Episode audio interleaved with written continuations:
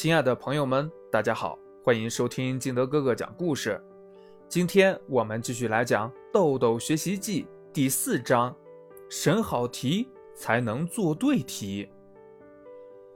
妈妈，我这道题明明是对的，老师为什么要给我判错？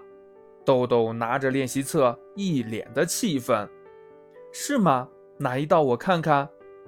豆妈边接过豆豆的练习册边说：“这一道，你看是不是对的？老师却给我打了叉。”豆豆越说越愤愤不平。嗯，这一道可能是老师判错了。好了，别再生气了，你自己知道对就好了。豆妈看完题后安慰道。坐在旁边的豆爸听后说道：“是吗？”让我看看是哪道题。听豆爸这么一说，豆豆赶忙拿过豆妈手里的练习册递了过去，满脸正义地等待豆爸和自己成为一组。没想到豆爸却说：“哦，这道题老师判的没错，是豆豆做错了。”怎么可能？豆豆和豆妈异口同声地问道：“你们看。”这道题是说，从 A 到 B 总共两百千米，小明四小时刚好走了一百二十千米，余下的走了两小时。问小明平均每小时走了多少千米？你们有没有发现一百二十千米后面是句号？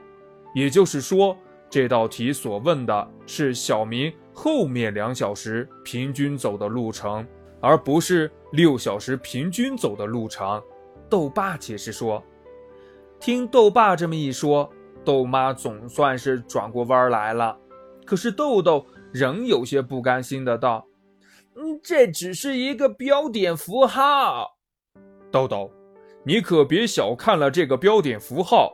一个标点符号不注意，整个题的意思就理解错了。”那么列出来的算式和得出来的答案都是不正确的，就像你这道题。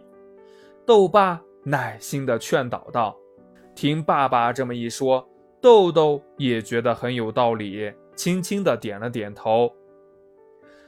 做好一道应用题，首先要做的就是审题，只有审好了题，才能降低出错率，而且。”还可以为孩子节省不少的检查时间。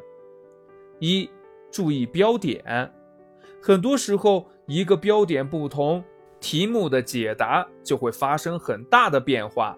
二、符号要看清，数学计算中一个符号不看清，算出来的答案就会相差甚远。比如四十八除以六减二。与四十八除以六加二，尽管两道算式只有一个运算符号的差别，但是得出来的却是两个完全不同的答案。所以在审题时一定要看清符号，确定好运算顺序再解答。三，单位要统一，在计算题目时，若有单位，首先应该看看单位是否统一。如苹果重三千克，梨重五百克。问苹果和梨一共重多少克？如果不把单位换算统一，那么这道题算出来的错误答案是五百零三克。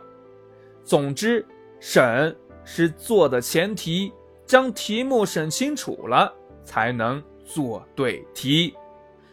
好了，今天的故事就到这里，亲爱的小朋友们，相信你在做题的时候一定会审清题的，对吗？今天的故事就到这里，我们明天见，拜拜。